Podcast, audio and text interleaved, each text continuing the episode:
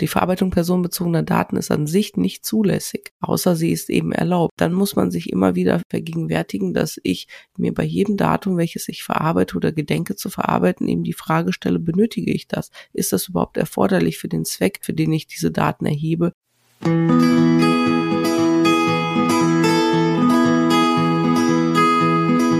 Werkzeugkasten, der Podcast mit Impulsen für die Selbsthilfe. Selbsthilfe macht stark. Wir stärken die Selbsthilfe. Der Stärkzeugkasten entsteht mit freundlicher Unterstützung der AOK, die Gesundheitskasse.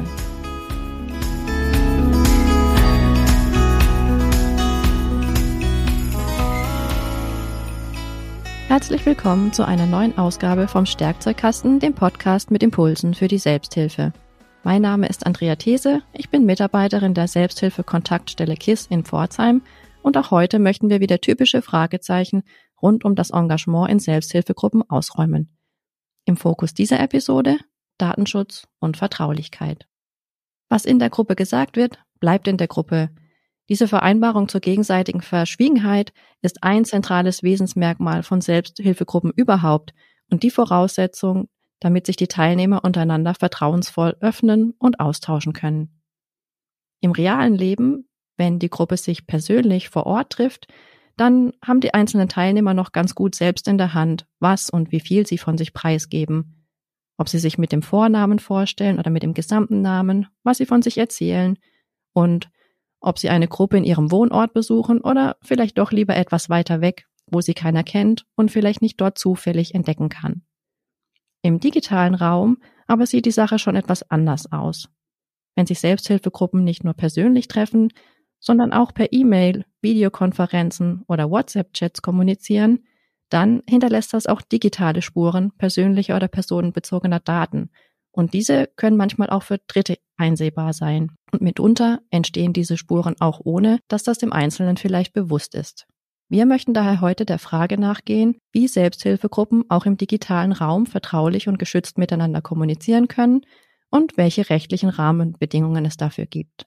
Und auch heute darf ich dazu wieder einen fachkundigen Interviewpartner bzw. eine Gesprächspartnerin begrüßen, nämlich Frau Olga Stepanova, ihres Zeichens Rechtsanwältin Fachanwältin für IT-Recht, Fachanwältin für gewerblichen Rechtsschutz und in der Kanzlei Winheller, zuständig für die Bereiche IT-Recht, Schutz des geistigen Eigentums und Datenschutz. Ich sage guten Morgen und herzlich willkommen beim Stärkzeugkasten, liebe Frau Stepanova.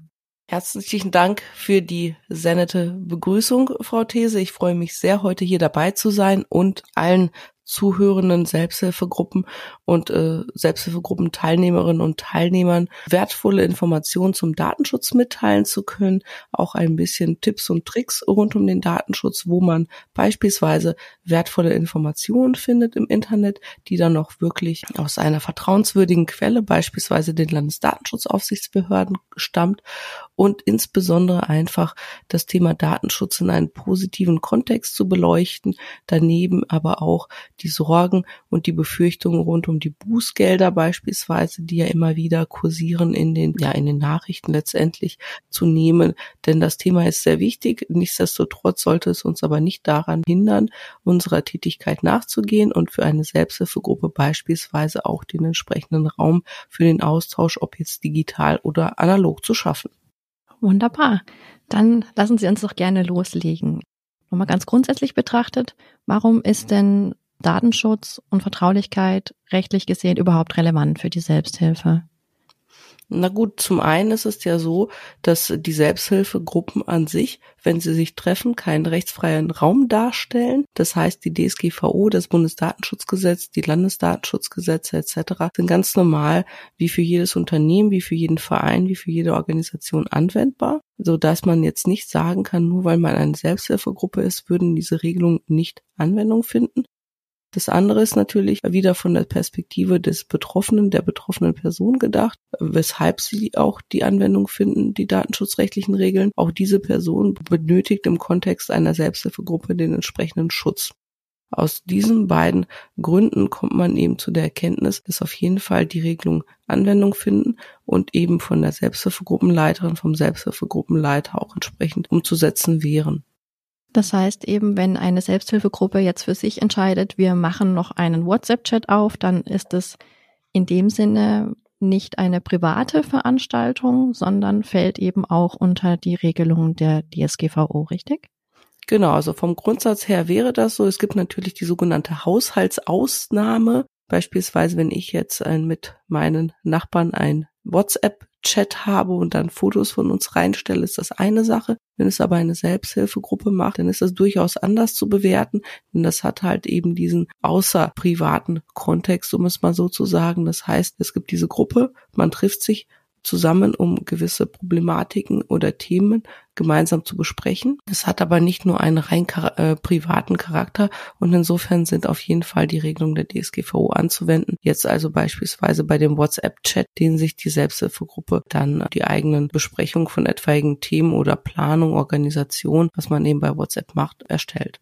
Was sind denn konkrete Inhalte der DSGVO? Welche Vorgaben macht sie im Hinblick auf den Datenschutz? Da sind einige zu nennen, denke ich. Im Wesentlichen ist es so, dass es äh, bestimmte Grundsätze der Datenverarbeitung gibt. Die sind allesamt in Artikel 5 der DSGVO geregelt. Besonders prominent kann man, glaube ich, sagen, ist der äh, Grundsatz der Datenminimierung. Das heißt, darf nur so viele Daten erheben, wie ich sie auch wirklich benötige, um dem jeweiligen Verarbeitungszweck nachzukommen. Als Beispiel wäre hier eine Newsletter-Anmeldung ähm, heranzuziehen. Für diese brauche ich an sich nur die E-Mail-Adresse der Person, die den Newsletter beziehen möchte. Ich brauche aber nicht unbedingt Name, Geburtsdatum und Anschrift würde ich das pflichtmäßig oder als Pflichtangabe erheben, würde ich einfach gegen diesen Grundsatz verstoßen. Dann gibt es natürlich Möglichkeiten, aber das ist jetzt mal so als Beispiel, um sich vorzustellen, was das eigentlich bedeutet. Es gibt den sogenannten Grundsatz der Speicherbegrenzung, auch ein sehr prominenter Grundsatz.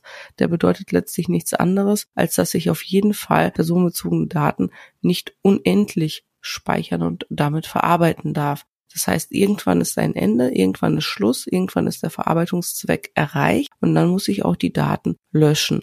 Das sind, denke ich, die zwei wesentlichsten Grundsätze. Da gibt es noch ein paar mehr, aber das sind jedenfalls die, die am häufigsten zu Fragen führen. Denn eins muss man sich vergegenwärtigen an der ganzen Geschichte.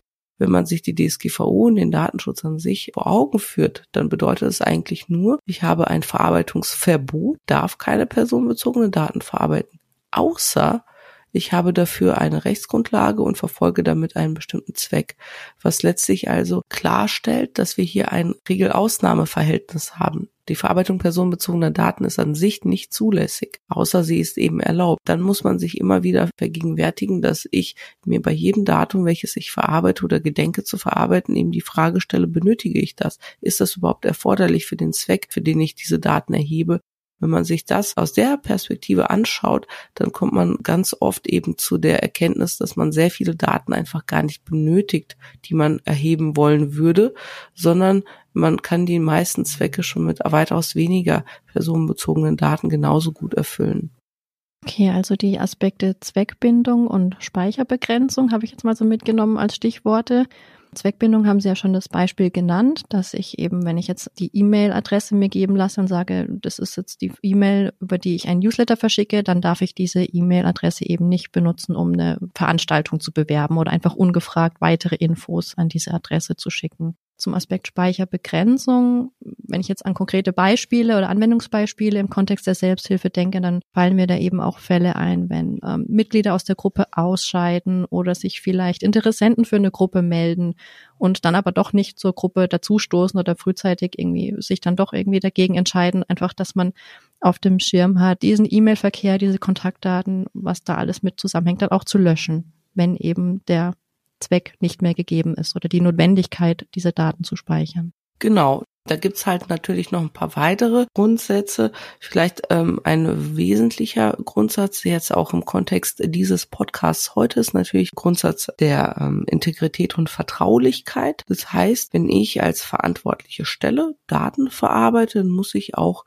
tunlichst dafür Sorge tragen, dass diese Datenverarbeitung auch sicher abläuft. Das heißt, ich die personenbezogenen Daten, die ich verarbeite, keinem Risiko aussetze dadurch, dass ich mich ähm, nicht um ausreichend sichere, beispielsweise technisch-organisatorische Maßnahmen gekümmert habe. Als Beispiel wäre hier zum Beispiel zu nennen ein kuvertierter Brief und eine Postkarte.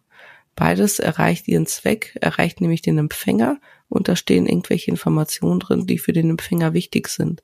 Nur bei dem kuvertierten Brief kann man zumindest sagen, dass ein Großteil, hoffentlich alle Personen, die diesen Brief in der Hand hatten, diesen, den Inhalt der ähm, da drin ist, nicht gesehen haben. Bei einer Postkarte ist es ganz anders. Den äh, Inhalt würde zumindestens der Postamtsmitarbeiter, die ähm, Person, die die Post austrägt, vielleicht die, die die Post sortiert noch sehen. Da haben wir eben die Thematik, beides erfüllt denselben Zweck. Beides ist an sich gleich gut, aber eben nicht gleich sicher.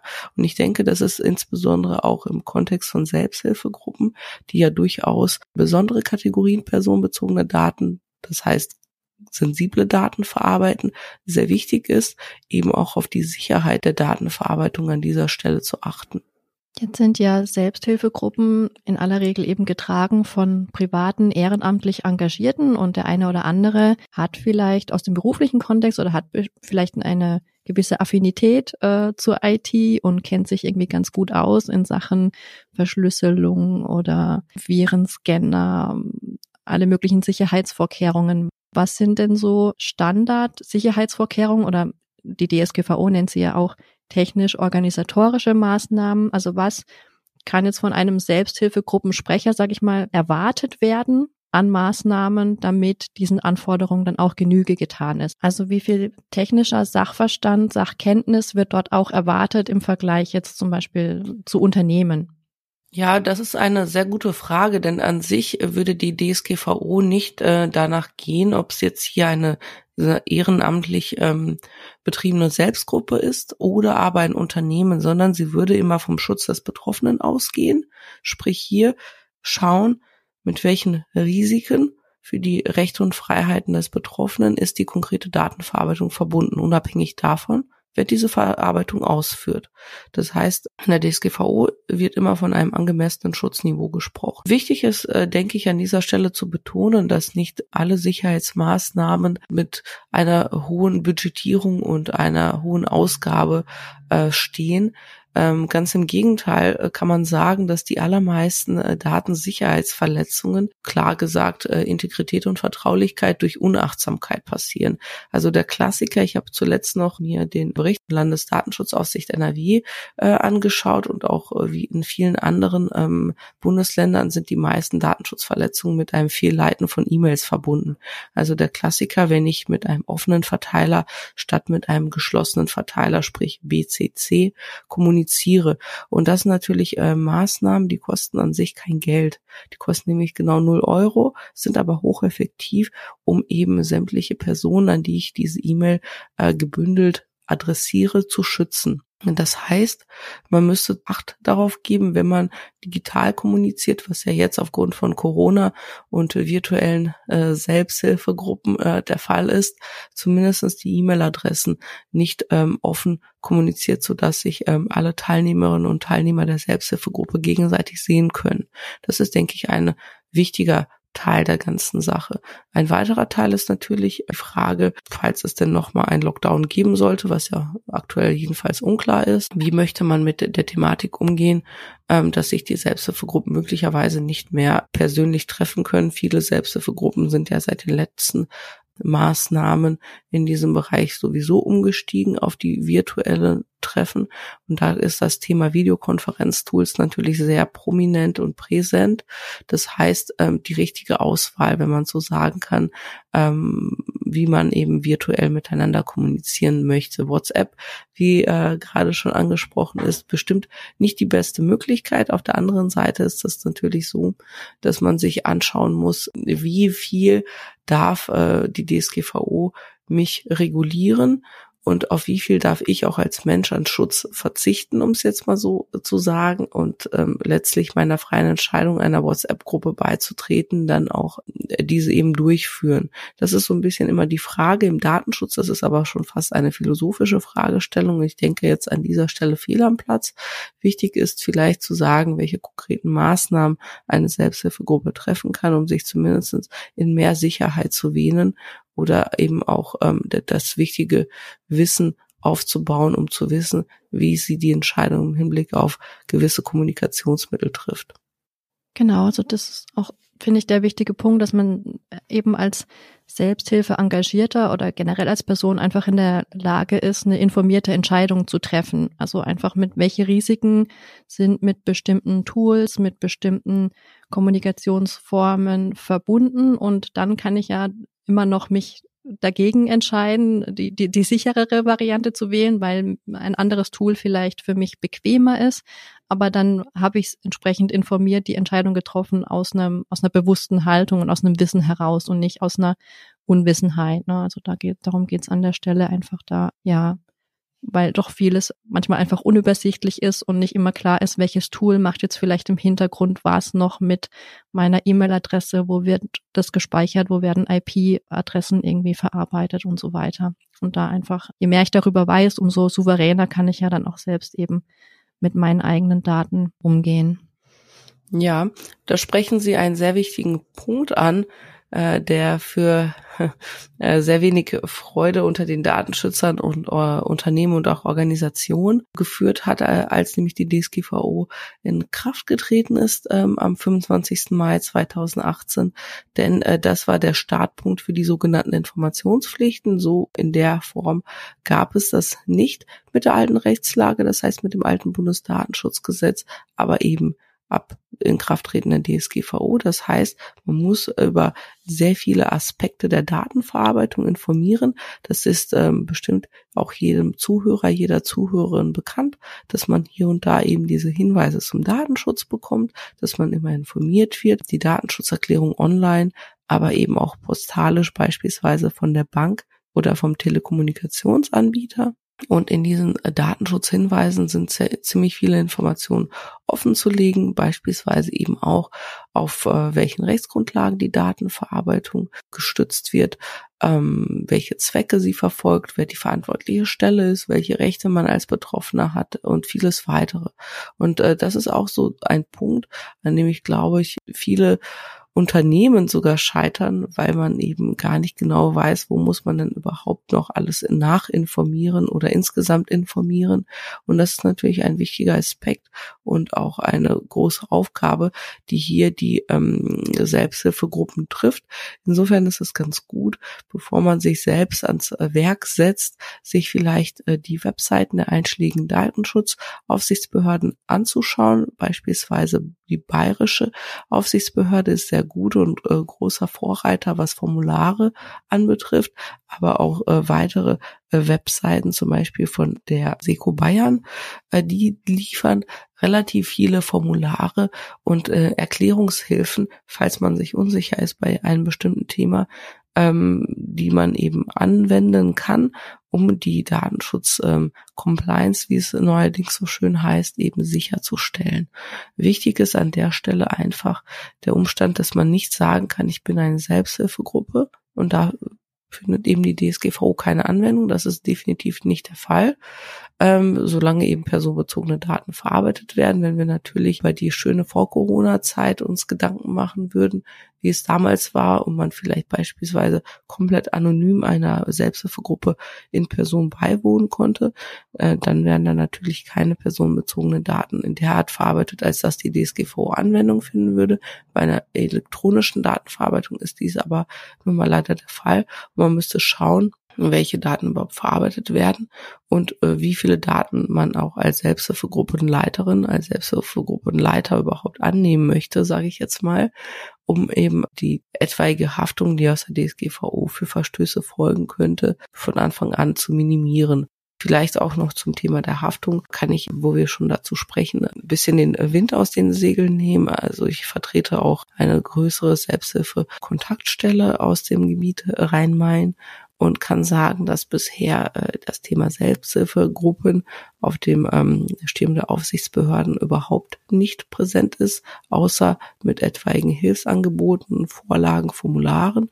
Das heißt, Sie müssen da an sich nicht befürchten, dass Sie, wenn Sie jetzt zuhören als Selbsthilfegruppe, ähm, groß im Radar der Aufsichtsbehörden stehen. Die DSGVO ist für ganz andere Unternehmen geschrieben worden, für die großen Konzerne äh, beispielsweise eben auch aus den USA und gerade nicht für sie. Nichtsdestotrotz ist das Thema äh, Datenschutz, ob schon jetzt vielleicht nicht unbedingt Bußgelder drohen, sehr wichtig, nicht nur für sie selbst, aber insbesondere auch für die Teilnehmerinnen und Teilnehmer, denn die müssen sich ja sicher fühlen, die müssen ja wissen, dass mit ihren personenbezogenen Daten vertrauensvoll umgegangen wird, denn nur so kann ja auch die Selbsthilfegruppe an sich ihren Zweck erreichen, wenn die Menschen offen und ohne Angst und Sorge vor etwaiger Vertraulichkeitsverletzung, äh, vor etwaiger Stigmatisierung auch auftreten können im Rahmen von Selbsthilfegruppentreffen. Eine Aussage, die man immer mal wieder trifft zu dem Thema, ist so, dass ähm, Selbsthilfegruppensprecher berichten, wenn sie das Thema irgendwie ansprechen, dass dann die anderen Mitglieder sagen, naja, wenn ich nicht damit einverstanden wäre, dass du die E-Mail-Adresse hast, dann würde ich sie dir ja nicht geben. Reicht das denn aus?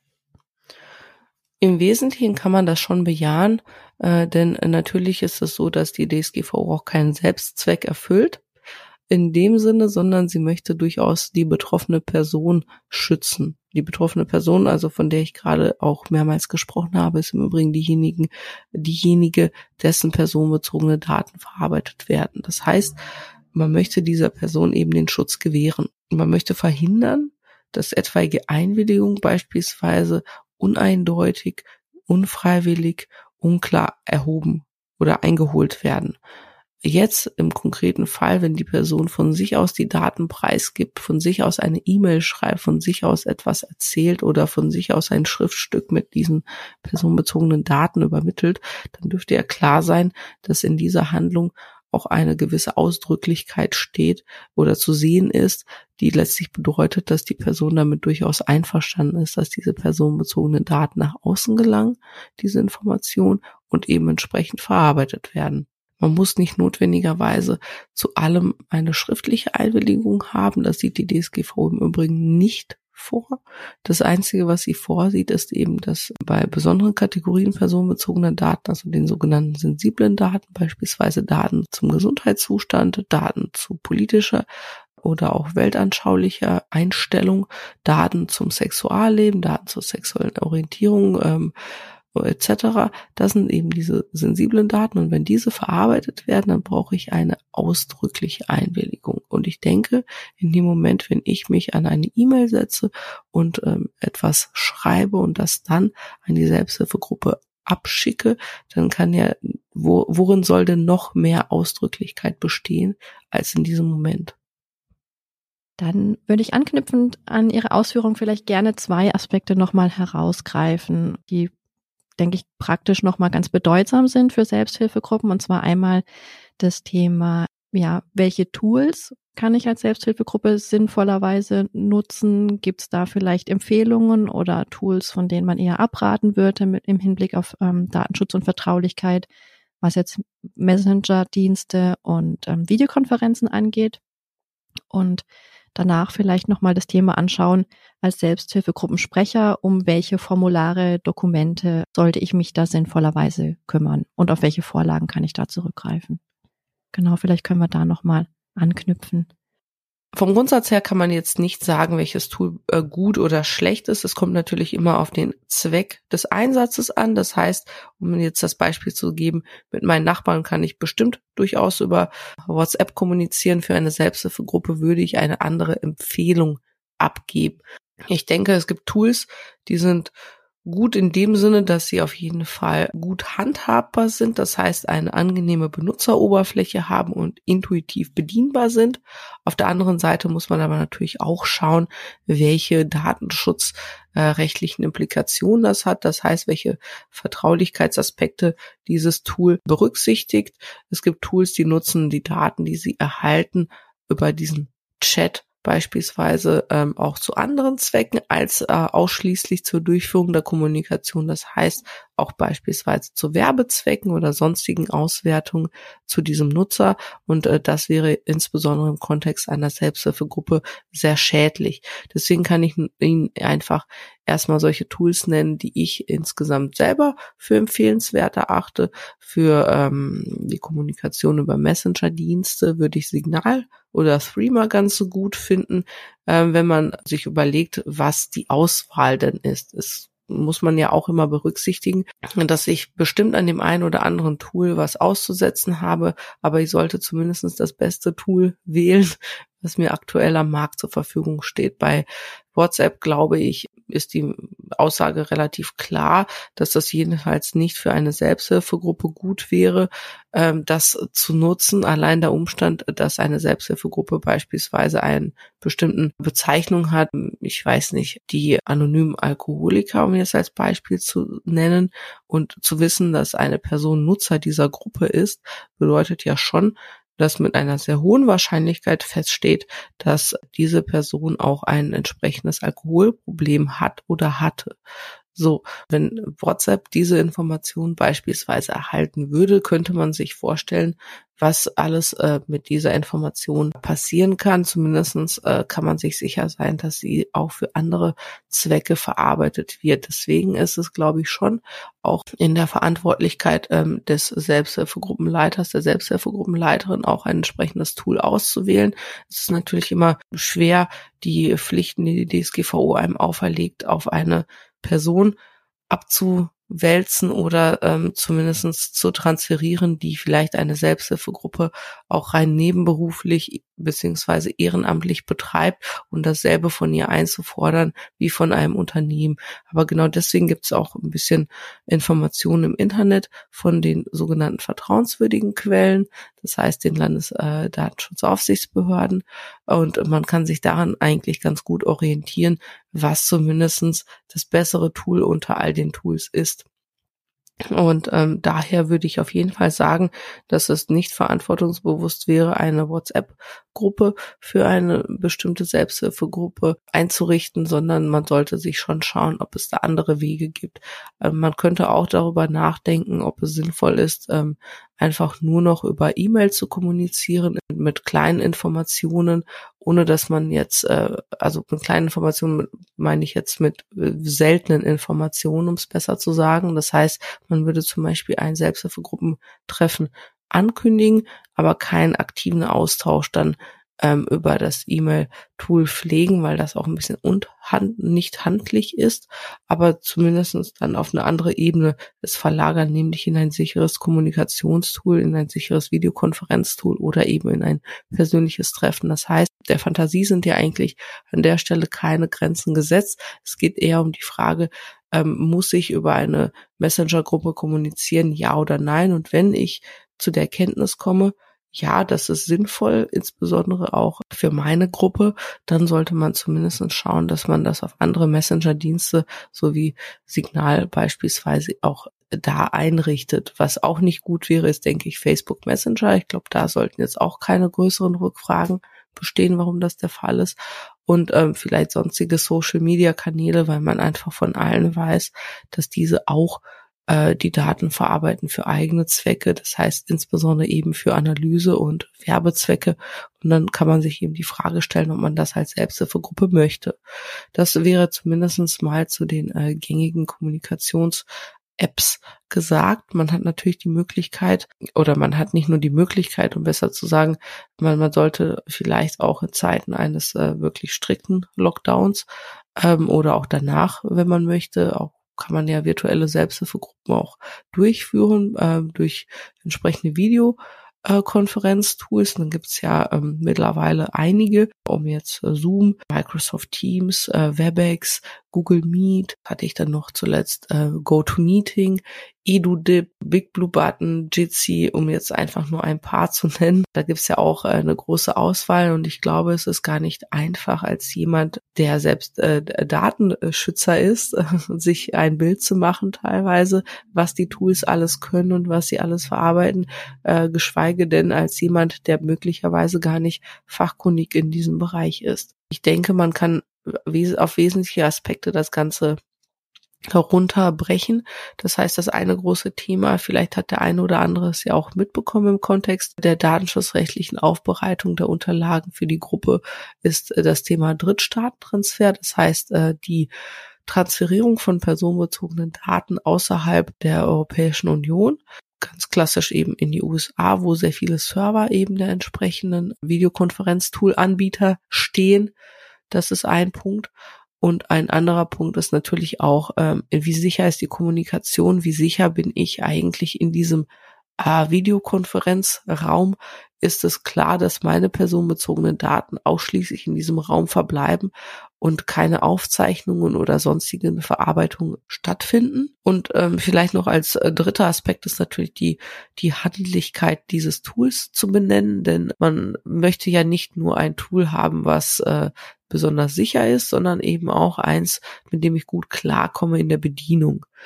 Und je nach Selbsthilfegruppe, da gibt's ja sehr, sehr unterschiedliche Gruppen, kann das durchaus auch eine Rolle spielen. Und an der Stelle kann man, glaube ich, sagen, dass die meisten äh, Tools mittlerweile festgestellt haben, also die meisten US-amerikanischen Tools, weil die meisten kommen nun mal aus den USA, dass wir hier in Europa gewisse Datenschutzvorgaben haben, gewisse Regelungen und bieten es beispielsweise an, dass man äh, nur noch auf europäischen Servern die Datenverarbeitung stattfinden lässt und sie gar nicht in die USA transferiert, dass man eine End-to-End-Verschlüsselung hat. Das heißt, dass die Daten unterwegs nicht einsehbar sind, sprich unterwegs vom Benutzer zum Server und zurück, dass man gewisse ja datenschutzrechtliche Features hat, wie das halt so schön heißt, dass man nicht eben eine Aufzeichnung beginnen kann, ohne dass äh, alle Teilnehmerinnen und Teilnehmer dieses Video ähm, dieser Videokonferenzsitzung darüber informiert werden und auch aktiv einwilligen müssen. Ähm, nichtsdestotrotz ist es dennoch so, dass viele Aufsichtsbehörden äh, monieren, dass die Tools auch Daten für eigene Zwecke verarbeiten, nicht besonders sicher verarbeiten. Und da stellt sich natürlich als Selbsthilfegruppe die Frage, wie komme ich denn in diesem ganzen Dschungel an Informationen zurecht? Ich denke, ähm, ich kann hier etwas empfehlen, was viele Selbsthilfegruppen nutzen, zumindestens äh, derart nutzen, dass sie damit zufrieden sind von der äh, Handhabbarkeit. Natürlich ist das jetzt nichts, was von einem Superunternehmen aus den USA kommt, aber es ist zumindest dahingehend sicher, dass klar ist, dass möglichst wenig personenbezogene Daten verarbeitet werden. Und das sind die beiden Tools, die ich zuletzt genannt habe, also Big Blue Button und Jitsi. Ich habe bisher damit ganz gute Erfahrungen gemacht, was die Selbsthilfegruppen zumindest mir angetragen haben. Und ähm, da kann man zumindest sicher sein, dass man personenbezogene Daten in einem geschützten Umfeld hat. Warum ist das so? Naja, man kann bei diesen beiden Softwareprogrammen, wenn man es so nennen mag, ähm, handelt es sich um sogenannte Open Source Programme. Das heißt, es gehört jetzt nicht einem bestimmten Unternehmen, was es auf eigenen Servern irgendwo in den USA oder in Europa ablaufen lässt, sondern man könnte sogar das Ganze äh, bei sich selber zu Hause machen. Das heißt, man könnte sogar zu Hause einen entsprechenden Server aufbauen und die Selbsthilfegruppe äh, darüber teilnehmen lassen. Das möchte man vielleicht nicht, weil der, der, der, das Kosten-Nutzen-Verhältnis doch zum Nutzen ausschlägt. Aber nichtsdestotrotz bedeutet es eigentlich, dass ich hier mit einer Software arbeiten kann, die jetzt an sich, wo, wo kein Unternehmen dahinter ein Interesse an meinen personenbezogenen Daten hat. Jetzt um das Beispiel mit der ähm, Selbsthilfegruppe beziehungsweise die Selbsthilfegruppe Kontaktstelle so zu benennen, äh, die ich berate, da ist es, äh, da war es zumindest in Frage, äh, dass man als Selbsthilfe Kontaktstelle einen Big Blue Button Server betreibt was ja möglich wäre, um dann den jeweiligen dazugehörigen Selbsthilfegruppen zu ermöglichen, darüber sich einzuwählen und eine besonders sichere Kommunikation zu pflegen.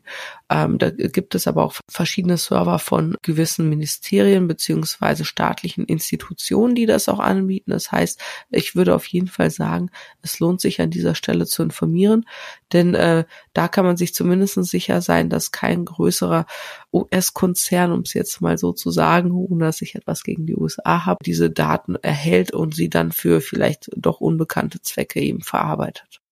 Dann haben wir jetzt einiges erfahren dürfen über mögliche Tools für äh, Messenger-Dienste, Videokonferenzen und auch Informationsquellen, Kriterien, an denen sich Gruppen bei der Auswahl orientieren können. Die konkreten Hinweise dazu verlinken wir natürlich auch in den Show Notes. Vielleicht ergänzend noch zur Frage, welche Tools eine Gruppe für sich nutzt. Auch da vielleicht nochmal der Hinweis, dass ja auch ich als Gruppenmitglied selbst in der Nutzung dieser Tools zum Datenschutz beitragen kann. Nämlich, wir haben ja vorhin über den Aspekt der Datenminimierung gesprochen, also die Frage, wie viel Daten gebe ich denn auch von mir rein? Gebe ich bei der Videokonferenz meinen kompletten Namen an oder eben auch nur den Vornamen? Solche Aspekte. Also auch jedes Gruppenmitglied hat dann ja auch wiederum selbst in der Hand bewusst und minimiert quasi mit den eigenen Daten dort in den Austausch zu gehen. Lassen Sie uns doch gerne nochmal zu der Frage zurückkommen, welche Dokumente Gruppenverantwortliche im Hinblick auf Datenschutz und Vertraulichkeit wirklich brauchen. Also gibt es Formulare, Dokumente, die ein Gruppensprecher zwingend von seinen Gruppenmitgliedern einholen sollte im Hinblick auf die DSGVO? Und äh, wenn ja, welche sind das und äh, wo finde ich die entsprechenden Formulare? Ja, also vom Grundsatz her äh, muss man sich eins immer vergegenwärtigen. Im Gegensatz zur alten Rechtslage bin ich nunmehr in der Rechenschaft, äh, was den Datenschutz anbetrifft. Das heißt, ich als Selbsthilfegruppe muss dafür Sorge tragen, dass im Fall der Fälle, wenn nämlich jemand nachfragt, beispielsweise auch eine Aufsichtsbehörde, ich meine Rechenschaft ablegen kann, dadurch, dass ich die entsprechenden Formulare vorlege. Das war einer der Kernpunkte der Änderung äh, der Rechtslage und ähm, stellt natürlich sehr viele Unternehmen, Organisationen und erst recht äh, vielleicht ehrenamtlich betriebene Selbsthilfegruppen vor eine große Herausforderung. Deswegen ist es, denke ich, wichtig zu betonen, welche Dokumente wirklich absolut erforderlich sind und äh, welche vielleicht nicht so viel Aufmerksamkeit benötigen.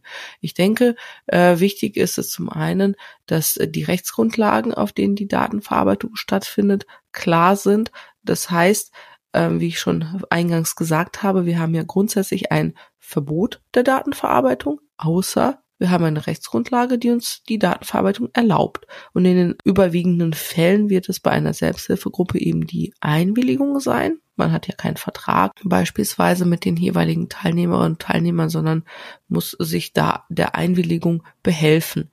Das heißt, die Einwilligung kann entweder derart ausgestaltet werden, dass es eben ein schriftliches Einwilligungsdokument gibt, wo ich eben meine, meine Einwilligung mit Unterschrift dieser Dokumente abgebe einräume.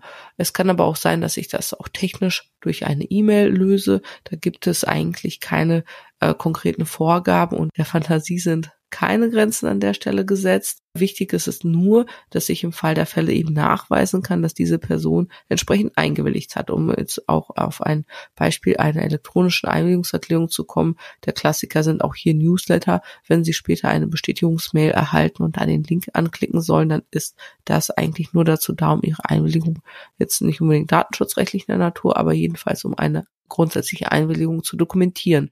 Und äh, da ist es wirklich die Frage, wie groß ist die Selbsthilfegruppe, wie viel Aufwand lohnt es sich da reinzustecken. Das heißt, wenn die Selbsthilfegruppe relativ klein ist, dann kann man das durchaus durch eine schriftliche Dokumentation, durch das Ausdrucken von diesen fünf oder zehn oder 15 Einwilligungs ähm, Formularen, die man beispielsweise auf der Webseite der Bayerischen Landesdatenschutzaufsicht befindet, eben ähm, erstellen einholen und entsprechend auch verwahren, damit man im Fall der Fälle nachweisen kann, dass man diese Einwilligung hat. Ähm, das braucht man allerdings auch nur, wenn man jetzt keine rein anonyme Gruppe hat, bei der man ähm, Zweifel gar nicht weiß, ob die Person wirklich so heißt, wie sie sich, äh, wie sie vorgibt zu heißen.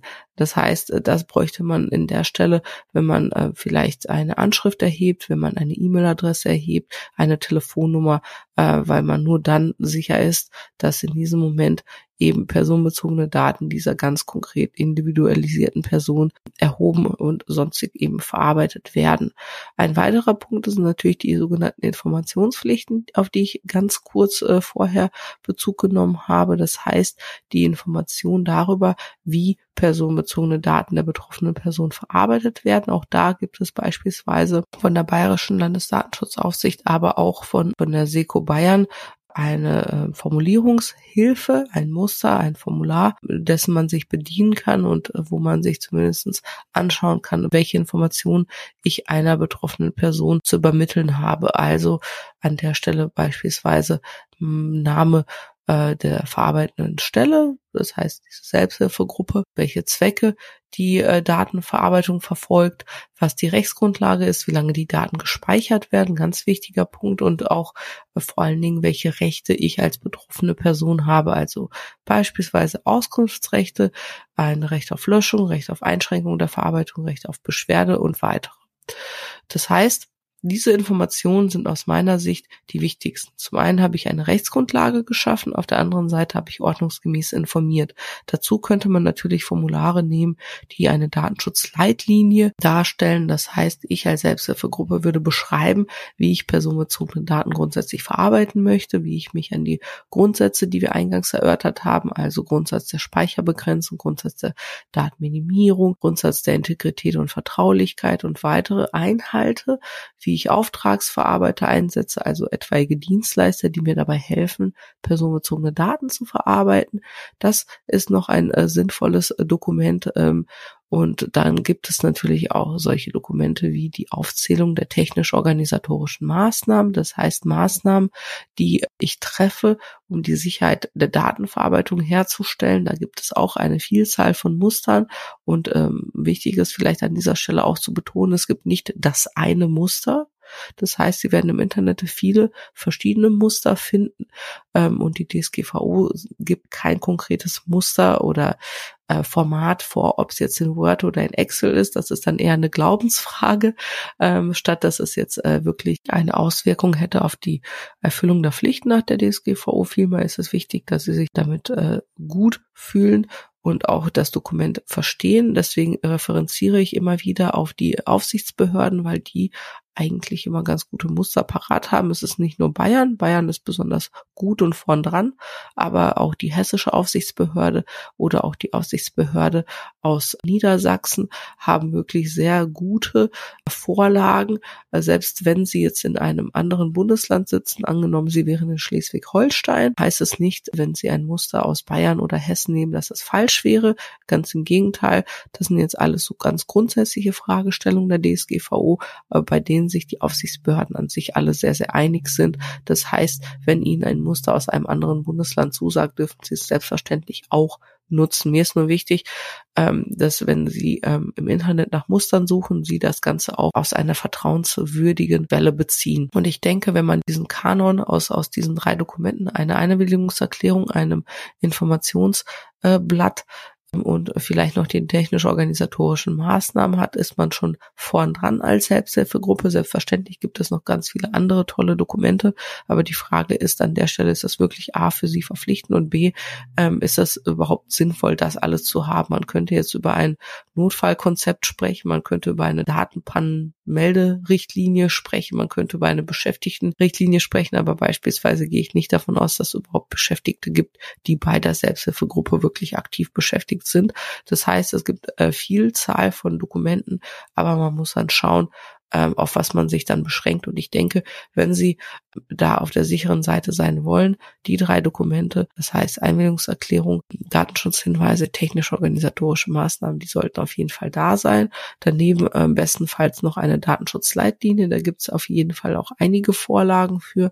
Und wenn Sie das haben, dann äh, gehe ich sehr stark davon aus, dass sie auf einer äh, sicheren Seite und ähm, auch mit sind und eine gute datenschutzrechtliche Dokumentation gepflegt haben. Denn es ist ja nicht nur so, dass ich jetzt an ähm, ganz viele Dokumente habe, die ich einmal erstellt habe. Ich muss diese Dokumente natürlich auch pflegen und aktualisieren und man vernachlässigt manchmal den Aufwand, der in dieser Arbeit steckt. Das heißt, auch da einfach der Tipp, möglichst alles äh, so viel wie nötig, aber auch so wenig wie möglich zu dokumentieren.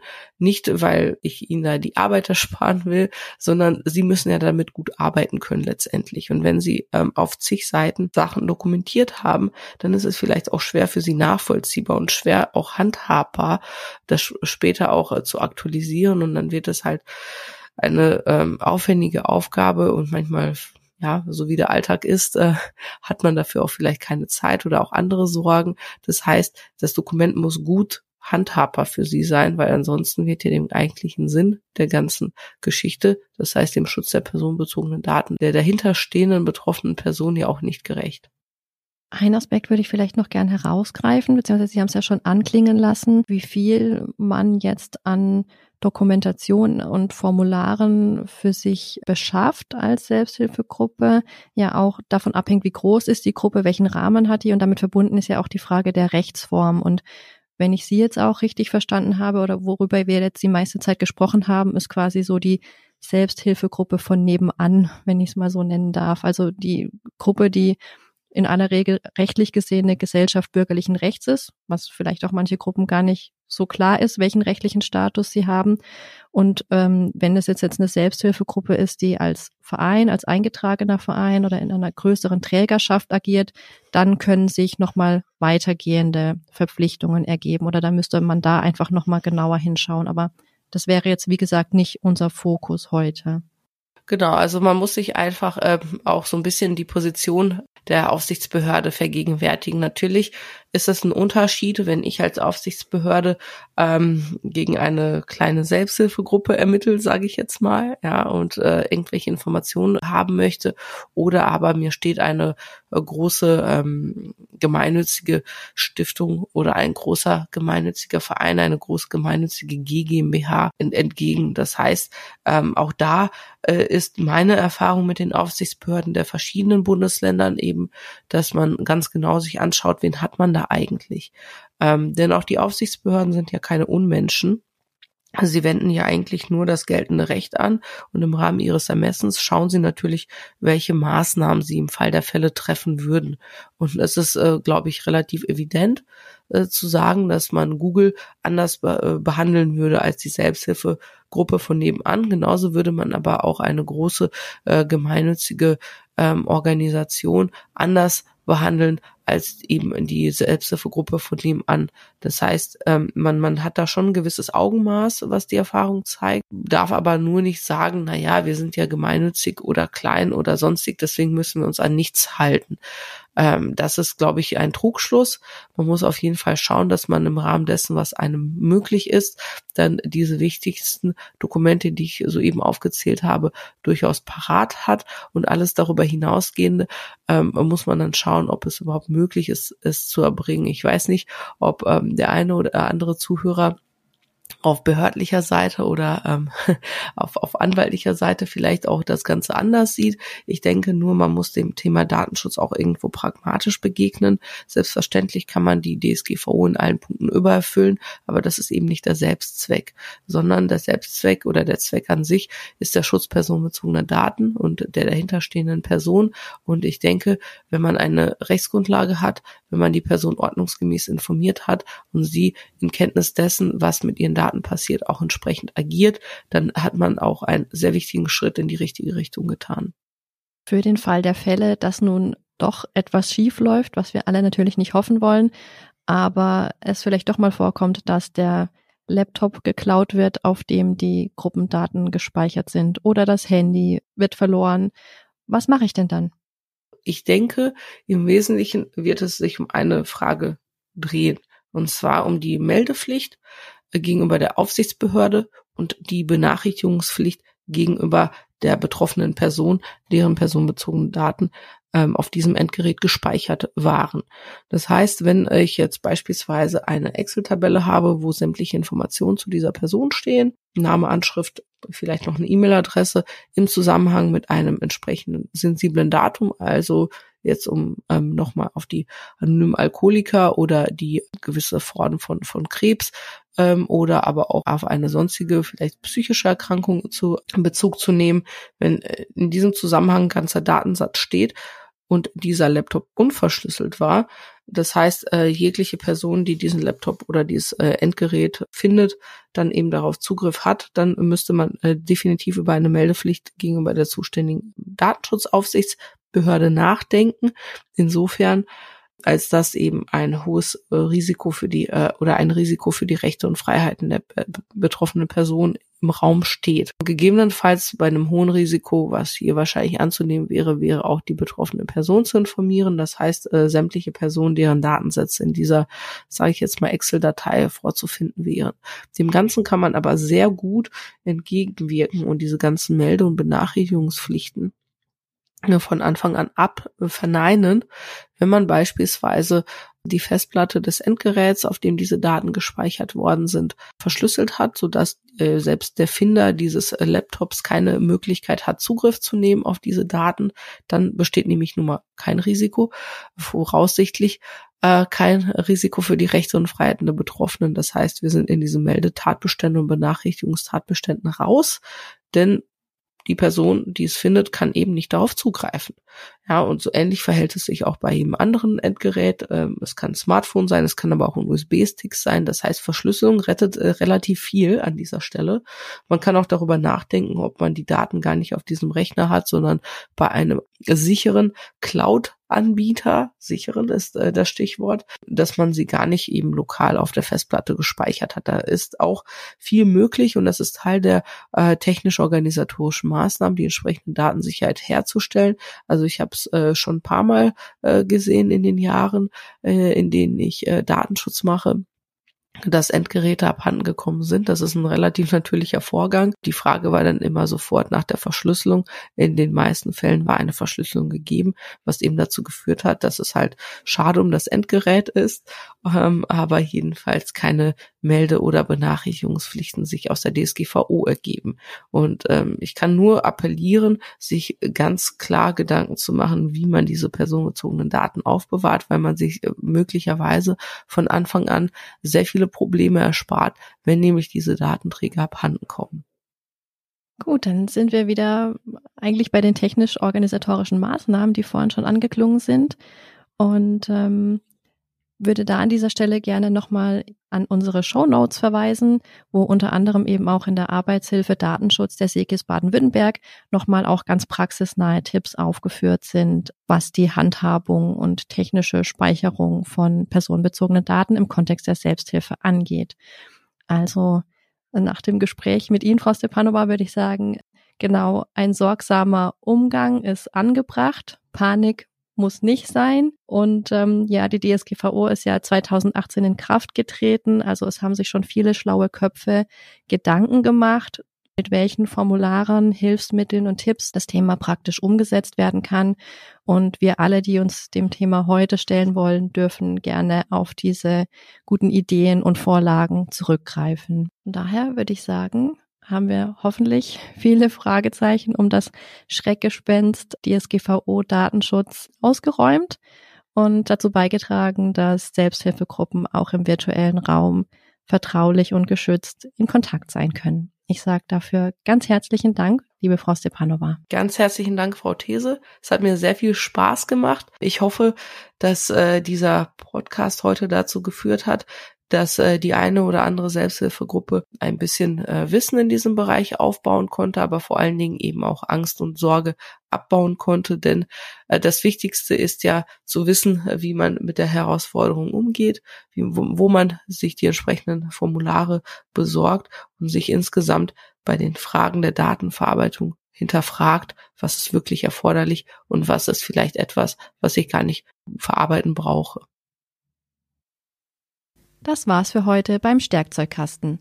Wir sagen ganz herzlichen Dank fürs Zuhören und freuen uns wie immer über Feedback, Fragen oder auch Themenwünsche für zukünftige Folgen an kiss.enzkreis.de.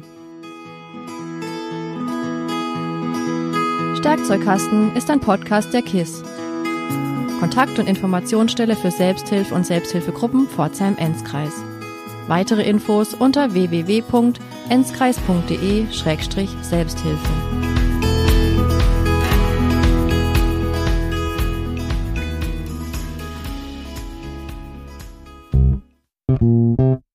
Eine Produktion von tonbildschau.de. Mit uns können Sie sich hören und sehen lassen.